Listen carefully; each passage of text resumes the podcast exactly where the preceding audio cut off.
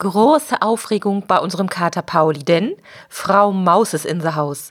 Kein Grund, um auf den Tisch zu springen, aber ist es wirklich nur ein niedliches Unterhaltungsprogramm für unseren Kater oder geht von einer Maus sogar eine Gefahr für Mensch und Tier aus?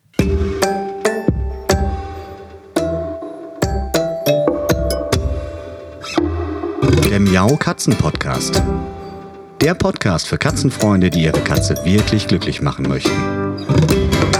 Erfahre, wie du das Lebensumfeld deiner Katze verbessern und damit auch Probleme vermeiden kannst. Lerne, was deine Katze für ihr Wohlbefinden braucht und lausche schnurrigen Themen für dich und deine Katze. Hallihallo und herzlich willkommen zu einer neuen Folge Katzenpodcast. Ja, einige von euch werden es vielleicht schon auf Facebook oder auf einem anderen Social Media Kanal von uns gesehen haben. Wir haben eine Maus. Ja, nicht ganz im Haus, das ist eigentlich der große Vorteil daran, aber zumindest am Haus, sehr nah am Haus sogar, denn Frau Maus wohnt unter einer Stufe an unserem Balkon. Ja, und wer hat Frau Maus entdeckt? Der Pauli natürlich. Das ist ganz witzig im Unterschied ähm, zwischen Pauli und Dolly. Pauli reagiert immer ganz extrem auf Sachen, die draußen sind und ja, ist manchmal sogar ein bisschen ängstlich, wenn er irgendetwas durch das Fenster beobachtet und Dolly lässt das meistens kalt, weil sie scheinbar geschnallt hat, dass durch die Glasscheibe keine Gefahr droht oder dass sie da nicht rankommt. Jedenfalls ist das ein großer Unterschied. Der Pauli, der ist, seitdem er die Maus am Haus entdeckt hat, eigentlich von dieser Stelle kaum noch wegzubekommen und liegt da nahezu Tag und Nacht auf der Lauer, um sie zumindest sehen zu können. Und Dolly interessiert das nicht die Bohne. Also wieder mal sehr witzig, der Unterschied zwischen den beiden. Ja, aber für Pauli ist das Ganze in der Tat sehr, sehr aufregend. Entdeckt haben wir die Maus oder hat Pauli die Maus irgendwann um Silvester, ich weiß nicht mehr genau wann es war, kurz vorher oder kurz nachher. Und erstmal haben wir gar nicht geschnallt, was Pauli da entdeckt hat, wobei wir natürlich vermutet haben, dass es wahrscheinlich um eine Maus geht, wenn er da so aus dem Häuschen ist. Denn wir wohnen hier nicht nur schön grün und ländlich, sondern auch wirklich in einem unfassbaren Mäusegebiet. Eigentlich könnte man sogar sagen, hier ist die Welt noch in Ordnung, denn wir haben ja in den letzten zehn Jahren auch schon auf dem Land gewohnt, aber da habe ich ja nicht annähernd so viel Natur nicht so viele Mäuse, nicht so viele Tiere draußen beobachten können, wie das jetzt hier der Fall ist. Wir haben ja auch das Glück, dass wir hier einen kleinen Wildgarten oder einen kleinen großen Wildgarten übernommen haben. Und dieser Garten ist wirklich für mich ganz, ganz toll, wunderschön und extrem naturbelassen. Aber da toben eben auch jede Menge Mäuse rum. Und das merkt man immer dann, wenn man mal über die Wiese läuft, dass es einfach unendlich viele Löcher gibt, wo die Mäuse einfach gebuddelt haben. Ich nehme mal an, es sind Wühlmäuse, aber ja, das zeigt, dass hier ganz schön was los ist, trotzdem wir so viele Nachbarskatzen haben, die hier natürlich auch regelmäßig auf Mäusejagd sind. Ja, und so war es eigentlich nur eine Frage der Zeit, wann wir auch mal näheren Kontakt mit einer Maus bekommen werden. Und als wir eingezogen sind, gab es so einen kleinen hm, Fallrohr-Dachrinnschaden am Haus. Das heißt, das Fallrohr, das hat nicht mehr das Wasser dahin geleitet, wo es sollte und da musste ein bisschen gegraben werden. Und da haben wir schon die kleine Maus. Ich weiß nicht, ob es genau diese war, aber ich vermute es fast, weil es in der Nähe ist. Da haben wir schon das erste Mal diese kleine süße Maus gesehen und die ist dann ganz schnell wieder verschwunden, irgendwo auch am Rande des Hauses. Ja, und ähm, irgendwann ist dann der Pauli vor der Balkontüre quasi im Dreieck gesprungen und nach mehreren Versuchen, dass auch ich die Maus oder das, was ihn da so aufregt, mal zu Gesicht bekomme, habe ich Frau Maus dann tatsächlich auch gesehen. Und sie ist unfassbar süß. Ich mag Mäuse echt gerne, also ich möchte sie nicht im Haus haben, nicht falsch verstehen. Da haben sie einfach nichts verloren, aber Mäuse sind echt sowas von goldig und es ist sogar noch eine ganz besonders hübsche Maus. Da musste ich auch erstmal nachlesen, was es denn überhaupt für eine Maus ist. Es ist eine Rötelmaus. Und das finde ich daran irgendwie auch ganz niedlich, denn Pauli hat ja so rostbraunes Fell. Man nennt es ja Wildfarben bei seiner Rasse. Und die Maus die Rötelmaus hat tatsächlich genau die gleiche Fellfarbe und wenn der Pauli hinter der Scheibe sitzt, also hinter der Balkontüre sitzt und Frau Maus auf der Treppe in der Sonne sitzt und die beiden so nebeneinander sitzen, ist das wirklich goldig. Die könnten fast miteinander verwandt sein. Diejenigen von euch, die mit Freigängerkatzen zusammenleben, die werden jetzt wahrscheinlich müde lächeln oder milde lächeln und sagen, ja, eine Maus, was ist denn daran so besonders? Das haben wir hier zehnmal täglich oder noch häufiger und ähm, das ist ja nicht so aufregend. Aber wenn man mit Wohnungskatzen zusammenlebt, so wie wir, oder wenn die Katzen eben keinen Freigang haben, so wie das bei uns der Fall ist, dann ist eine Maus eben schon ein wenig besonders, da Dolly und Pauli ja eben nicht draußen auf die Jagd gehen, so wie Freigängerkatzen das üblich üblicherweise machen. Die haben auch beide noch nie eine Maus gejagt oder erbeutet. Die Gelegenheit gab es einfach nicht. Und ja, dann ist das für uns alle also eine spannende Angelegenheit. Aber mal ganz unabhängig von Spiel, Spaß und Spannung, wenn eine Maus vor dem Fenster draußen sitzt und hin und wieder mal niedlich ins Wohnzimmer reinguckt, ist es auch eine Frage der Zeit, bis die Maus mal zu uns nach drinnen kommt. Und das wollen wir natürlich nicht. Und zwar aus verschiedenen Gründen. Denn ich habe zu Beginn, als ich die Maus entdeckt habe, erstmal geguckt, was ist denn das überhaupt für eine Maus, weil sie einfach besonders aussieht, besonders süß, wie ich finde, diese kleine Rötelmaus. Und als ich mich dann etwas näher mit dieser Mäuseart beschäftigt habe, habe ich auch sehr schnell feststellen können, dass sie nicht nur wie fast alle Mäuse Überträger von diversen Krankheiten ist, sondern auch dummerweise als Überträgerin des Hunter-Virus gilt. Und ähm, ja, da spielt die Rötelmaus tatsächlich eine ganz besondere Rolle. Sie ist auch Zwischenwirt für den Fuchsbandwurm und ja, insofern möchte ich natürlich vermeiden, dass Dolly und Pauli da näheren Kontakt zu haben. Aber auch ich, ich grab ja gerne mal auf dem Balkon die Erde um und mache irgendwelche Pflanzensachen da draußen. Und da sollte man eben aufpassen, denn die Übertragung funktioniert über den Mäusekot und den Mäuseurin. Wenn das Ganze trocknet und quasi zu Staub verfällt oder sich mit Staub vermischt, dann kann man als Mensch oder auch als Tier ganz leicht diesen Hunter-Virus einatmen und sich damit infizieren. Ja, und das wollen wir natürlich nicht. Kurzer Schwenk oder kurze Erklärung zu diesem Hunter-Virus. Ähm, wenn man daran erkrankt, dann sind das grippeähnliche Symptome. Könnte man fast schon sagen, das hat jetzt langsam ein, ein Bad, diese Geschichte mit den grippeähnlichen Symptomen. Aber es ist tatsächlich so, auch das Hunter-Virus ähm, sorgt für grippeähnliche Symptome, Gliederschmerzen, Durchfall, Erbrechen, hohes Fieber, Kopfschmerzen, Bauchschmerzen, aber kann auch auf die Nieren gehen und die Lungen in Mitleidenschaft ziehen. Insofern also nicht ganz ungefährlich, aber wir haben auch wieder mal etwas Glück im Unglück, denn in unseren Breitengraden ist der Verlauf der Infektion in der Regel nicht so dramatisch, wie es zum Beispiel in Ostasien der Fall ist. Wikipedia sagt dazu, dass die in Mitteleuropa auftretenden Pumala-Virusinfektionen, zu denen eben auch das Hunter-Virus zählt, in weniger als ein Prozent der klinisch auffälligen Fälle tödlich verlaufen. Ja, also da haben wir hier in unserer Region ein bisschen Glück, dass das hier eben nicht so kritisch ist oder nicht so häufig tödlich verläuft, aber trotzdem will man alles nicht haben. So, jetzt aber mal genug von Erkrankungen und Krankheitsübertragungen Übertragung durch Mäuse. Ich will euch ja noch ein bisschen erzählen, wie das jetzt hier so abgelaufen ist mit der Maus. Also bisher war es sehr friedlich und dadurch, dass wir jetzt gerade ja eine noch kalte Jahreszeit haben, haben wir auch den Balkon immer geschlossen und die Maus war auch noch nicht bei uns drin, also zumindest nicht, dass ich wüsste. Nein, also mal Scherz beiseite, die Maus war immer draußen und manchmal sieht man sie tagelang nicht. Das merkt man auch daran, dass der Pauli dann da vor ganz lässig sitzt und einfach nur sich die Augen aus dem Kopf schaut. Doch wenn das Wetter etwas schöner wird, so wie auch im Augenblick, jetzt scheint gerade die Sonne, auch wenn es kalt draußen ist, dann sieht man Frau Maus häufiger mal. Und ich habe da echt Spaß dran. Das ist so ein bisschen wie bei Expedition ins Tierreich. Ich kann mich da ganz bequem neben den Pauli auf das Teilkissen setzen, was wir ihm extra dahingestellt haben, damit er gemütlich auf Beobachtungsposten sitzen kann. Und ja, kann einfach mal ganz nah sich dieses kleine Tierchen ansehen. Sie ist auch erstaunlich entspannt und scheint sich sicher zu fühlen, weil sie eben auch verstanden hat, okay, die Tür ist zu, da ist eine Glasscheibe und da kann so schnell keiner raushüpfen.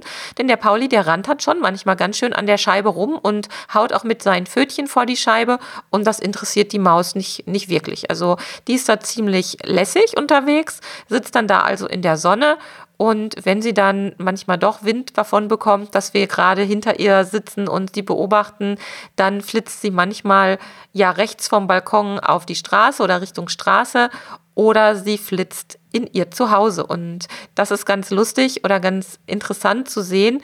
Wir haben so Backsteine, rote Backsteine an dieser Stufe. Und im Laufe der Jahre sind da einfach die Fugen ausgewaschen. Das heißt, zwischen den Backsteinen ist der Mörtel teilweise nicht mehr so richtig vorhanden. Und genau da hat sich Frau Maus eingenistet und hat geguckt, ob man denn dahinter vielleicht sich ein kleines Zuhause einrichten kann. Und ja, sie hat also einen richtig schicken, trockenen Eingang und kann sich da also ganz schnell verkrümeln, wenn es notwendig ist. Das habe ich jetzt auch schon ein paar Mal richtig live sehen können, wie sie da drin verschwindet. Auch so ähnlich wie bei Katzen. Man kennt das ja. Es gibt so Schlitze, wo man schwören könnte, dass da keine Katze reinpasst und trotzdem passen sie durch. Und bei der kleinen Maus ist das so ähnlich. Im Prinzip verflüssigt sie sich kurz vor dieser, vor dieser Spalte. Die ist vielleicht so, naja, also ich schätze mal mehr als anderthalb Zentimeter Breite hat diese Fuge nicht zwischen den Backsteinen und ja, sie verflüssigt sich da quasi und flutscht da rein und verschwindet im Gemäuer. Also habe ich erstmal bei unserem Schädlingsbekämpfer des Vertrauens angerufen und mich telefonisch informiert bzw. ein wenig beraten lassen und gefragt, wie es denn so aussieht, was man denn an harmlosen Vergrämungsmöglichkeiten hat, beziehungsweise wie man denn möglichst schonend vorgehen könnte. Denn ich möchte die Maus ja nicht einfach töten. Jetzt könnte man natürlich sagen, ey, ihr habt hier so viele Mäuse, das ist fast schon eine Mäuseplage. Äh, warum gibst du dir da jetzt so viel Mühe? Naja, ganz einfach, ich mag Tiere und ich sehe einfach keinen vernünftigen Grund, warum ich diese Maus killen sollte. Zumal die nächste Maus quasi schon äh, um die Ecke wartet, um dort einzuziehen. Das heißt, wir müssen also gucken, dass wir diesen Schlitz zumachen. Das ist auch alles schon geplant. Da wird eine ja, so ein Tritt drauf montiert. Das haben wir hier an anderer Stelle am Haus auch schon machen lassen. Und ähm, ja, dann wird also der Eingang für Frau Maus verschlossen. Aber ich möchte natürlich nicht, dass die darin eingeschlossen wird. Also muss ich jetzt erstmal überlegen, was habe ich für Möglichkeiten, erstmal um zu sehen, wo ist denn die gerade?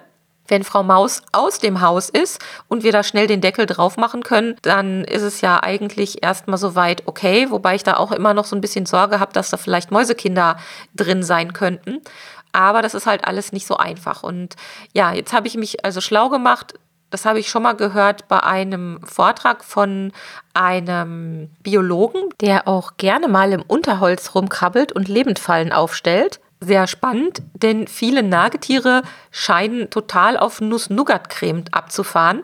Das heißt, wenn man jetzt eine Lebendfalle aufstellen würde, dann könnte man die Maus aller Wahrscheinlichkeit nach sehr gut mit Nuss-Nougat-Creme anlocken. Also das wäre schon mal so eine Option. Das, was ich so recherchiert habe, wenn man sie denn gefangen hat, dann soll man sie 500 Meter weiter weg aussetzen. Das ist hier bei uns Quatsch. Die könnte ich theoretisch einfach in den Garten setzen vorausgesetzt, ich mache schnell genug den Deckel drauf oder lass schnell genug den Deckel drauf machen. Aber es gibt auch jede Menge Hausmittel, die so angepriesen werden. Zum Beispiel benutzte Katzenstreu. Ich muss euch nicht sagen, das habe ich schon probiert, weil es so naheliegend ist. Ähm, hat nicht funktioniert. Äh, vielleicht habe ich nicht die schmutzigste Variante an Katzenstreu aus dem Klöchen rausgefischt. Das habe ich nicht gemacht. Ich habe gedacht, okay, ähm, es sollte eigentlich reichen, wenn das so weit nach Katzenurin oder Katzenhinterlassenschaften riecht, aber das hat Frau Maus nicht weiter abgehalten. Dann ähm, soll es auch funktionieren, dass man Katzenfell verteilt. Das habe ich nicht gemacht. Essig, Essigessenz, also alles, was stark riecht, soll helfen, um Mäuse zumindest kurzzeitig zu vergrämen. Mhm. Aber bisher bin ich da noch nicht so weiter. Ich wollte jetzt erstmal abwarten und mir ein genaues Bild von der Lage machen. Und dann werden wir früher oder später den Eingang vom Zuhause von Frau Maus verschließen müssen. Ah, und mir bricht es ein bisschen das Herz, ihr merkt das schon. Ich mag sowas gar nicht, aber es geht einfach nicht anders, weil die kommen sonst rein. Das ist einfach viel zu nah am Haus und ich möchte auch ehrlich gesagt nicht, dass Dolly und Pauli hier noch auf Mausejagd gehen, nicht weil ich ihnen den Spaß nicht gönne, sondern weil die das einfach gar nicht kennen und weil ich eben auch nicht möchte, dass sie sich unnötig mit irgendwelchen Parasiten infizieren oder die halt über die Maus aufnehmen. Das möchte ich einfach vermeiden. So, ein Thema, was noch ganz spannend ist im Zusammenhang mit Mäusen, ist die Frage, was macht man denn, wenn man einen Freigänger hat und der Freigänger einem immer die Mäuse nach Hause mitbringt? Und das werde ich relativ häufig gefragt, weil es einfach auch sehr häufig vorkommt und klar, Mäuse jagen liegt in der Natur der Katze und eigentlich ist es ein wunderbares Zeichen dafür, dass die Katze gut drauf ist und noch jagen kann und über diese Fähigkeiten verfügt. Aber es ist für die Menschen natürlich nicht so schön, wenn sie des Nachts dann plötzlich von einer wild trappelnden Katze, die über Tisch und Bänke geht, geweckt werden, weil die sich mit einer Maus nach Hause geschlichen hat und dann die Jagd im Haus weitergeht. Oder auch, wenn man permanent irgendwelche Mäuseleichen zu Hause findet.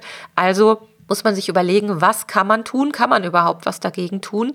Und einige Menschen machen es so, dass sie den Freigang, also die Ausgehzeiten der Katze beschränken, je nachdem, wann die Katze erfahrungsgemäß die meisten Mäuse mit nach Hause bringt. Das ist nicht bei allen Katzen gleich.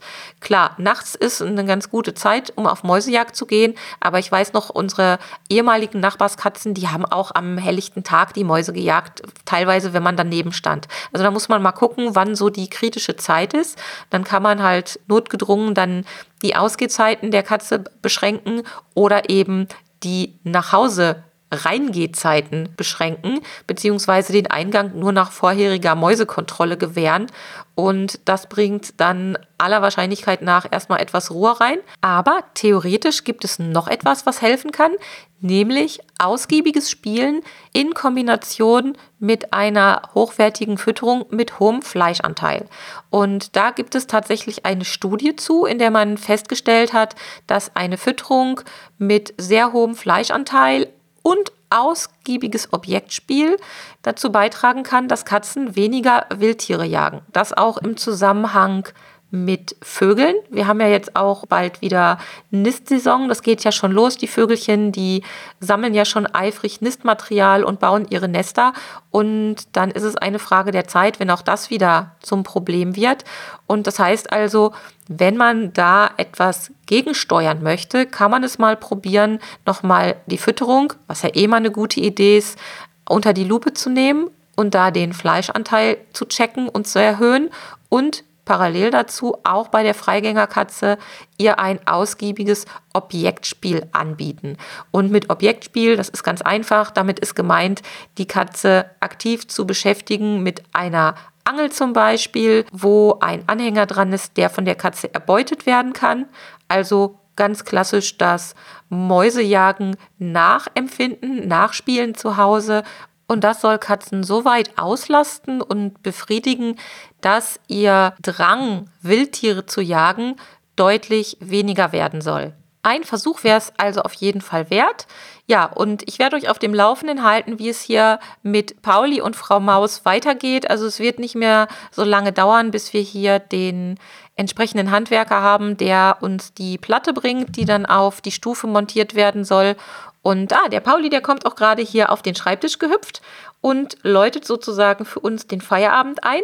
Ich wünsche euch also an dieser Stelle erstmal einen schönen Tag. Kümmert euch um euch, um eure Lieben, versucht ein bisschen schöne Dinge zu erleben. Und dann freue ich mich, wenn wir uns in der nächsten Woche wieder hören. Und bis dahin könnt ihr ja auch schon mal beim Pet Kompetenz Club vorbeischauen. Ihr wisst schon, meine Clubplattform für Katzen und ihre Menschen. Und die findet ihr ganz einfach unter www.katzen-podcast.de slash club. Die Mitgliedschaft ist kostenfrei, es gibt viele tolle Inhalte für euch und eure Katzen und vielleicht sehen wir uns dann wirklich mal beim nächsten Katzenkaffeeklatsch und können uns persönlich ein bisschen austauschen. Ich würde mich freuen. Für heute war es das. Bis bald, eure Sabine mit Dolly und Pauli. Tschüss. Das war eine Folge des Miau Katzen Podcasts von Sabine Rutenfranz.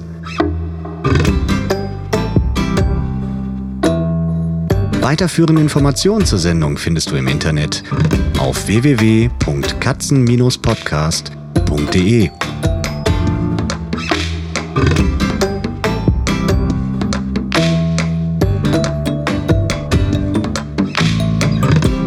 Und jetzt aus die Maus.